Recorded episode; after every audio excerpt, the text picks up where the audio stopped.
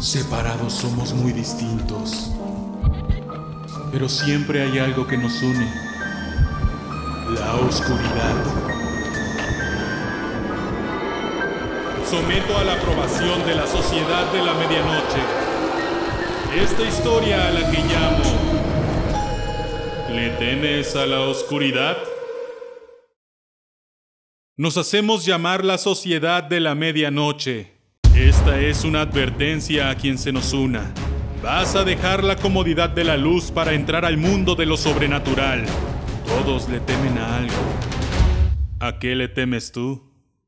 ¡Qué pachanga! Yo soy Shaspid y corrí el año de 1992 cuando Nickelodeon estrenó una serie llamada Are You Afraid of the Dark? Donde un grupo de niños se reunían a medianoche en medio del bosque a contar historias de terror que ellos aseguraban eran reales. En esta serie vimos muchísimas historias que puede que como adulto te parecieran bobas, pero de niño créeme que a casi todos nos aterraban. La serie duró de 1992 a 1996 y fue justo en 1996 1996, cuando Nickelodeon se expandió y llegó a Latinoamérica de manera oficial, con series y caricaturas originales dobladas al español. Este canal obviamente llegó solo por televisión de paga y poco a poco se fue apoderando de las televisiones mexicanas. Yo tenía 6 años y recuerdo que Le temes a la oscuridad, como se llamó en México, no se estrenó sino hasta 1998, pero la verdad no me crean, mi memoria puede fallar. Supongo que Nickelodeon comenzó también a posicionarse a nivel mundial por lo que a España llegó la serie bajo el nombre de El Club de la Medianoche. Igual en México después la serie fue transmitida por televisión abierta en Canal 5 de Televisa. La serie regresó en 1999 con dos temporadas nuevas creadas por nuevos escritores, nuevos directores y nuevo elenco, aunque con exactamente la misma esencia por lo que no fue tan notorio el cambio para la audiencia. Sin embargo, estas nuevas temporadas hicieron algo diferente y es que borraron un poco la línea que había entre la historia y la realidad, por lo que se empezó a asumir que las historias sí habían ocurrido y por ende la serie comenzó a tener tintes de ciencia ficción, algo que se notó muchísimo en la entre comillas película para televisión que se nos transmitió en Nickelodeon en Latinoamérica, pero que en realidad eran varios capítulos juntos a manera de fin de temporada y que también fue el final de la serie. En ella podemos ver al club de la medianoche enfrentarse a sus historias en la vida real. La serie antológica fue comparada con cosas anteriores como La Dimensión Desconocida ya que además del formato antológico se hacía una referencia al inicio de los episodios de La Dimensión Desconocida donde el presentador decía someto a su aprobación la historia de y en Le temes a la oscuridad se hacía con la frase someto a la aprobación de la sociedad de la medianoche esta historia a la que llamo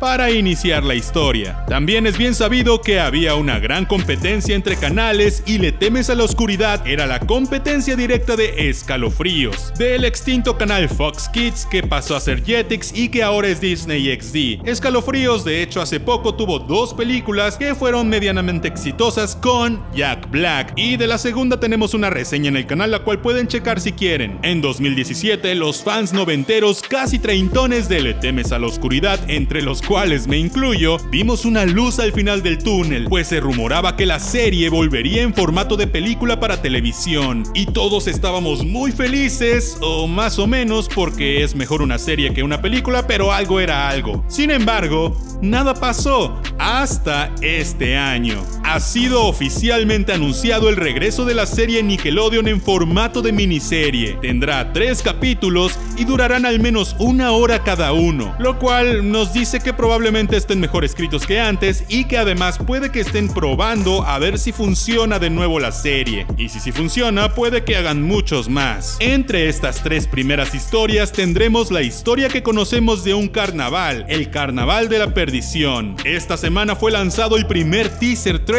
y se ve espectacular. Obviamente tenemos efectos visuales por doquier, un cast de niños nuevos y actuales y en general está obviamente mejor producido. Ahora, Esperemos que la serie tenga un buen guion y una buena dirección. También estaría cool que tuviéramos alguno que otro cameo de la Sociedad de la Medianoche como adultos, de la vieja Sociedad de la Medianoche. Como quizás un recuerdo o algún comentario o como los padres de alguien o algo, no sé, cualquier cualquier cosa sería buena, sería bonito, ya que el Club de la Medianoche bien puede ser una tradición que pasó de generación en generación hasta la actualidad. La producción estuvo a cargo de Ace Entertainment esta vez y los nuevos episodios fueron escritos por Ben David Gravinsky y Dean Israelite, escritores de la película más reciente de Power Rangers que fue producida también por Nickelodeon. Los nuevos integrantes de la Sociedad de la Medianoche son Gavin, interpretado por Sam Ashe Arnold, a quien vimos en Best Worst Weekend Ever, Akiko, interpretado por Mia Sech de Campamento en el Fin del Mundo, Louis, interpretado por Tamara Smart de The Worst Witch, Raham, interpretado por Jeremy Taylor de It o Eso, la más reciente, obvio, o de Escalofríos 2, irónicamente, y Rachel, interpretado por Liliana Ray de Blackish. Este elenco es completamente centennial, incluyente y bonito, pero en los 90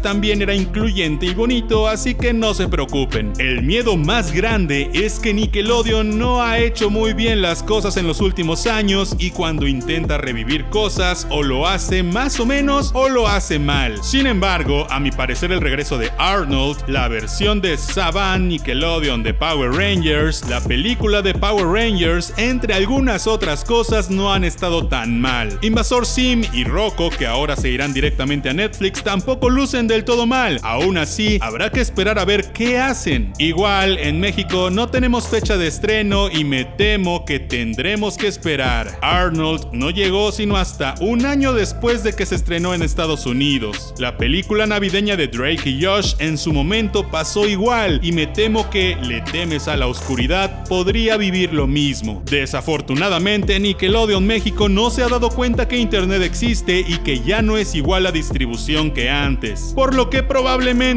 muchos lo veamos ilegalmente en inglés antes de que llegue a México, y eso no está chido, ya que no se disfruta de la misma forma. Y en el caso de algunas cosas como Arnold, la película de 2017, el doblaje es parte de la nostalgia, incluso aunque nos cambien las voces. Pero bueno, ¿tú qué opinas? ¿Esperas el regreso de la sociedad de la medianoche tanto como yo? Yo te veré la próxima vez. Declaro terminada esta reunión de la sociedad de la medianoche. See dia.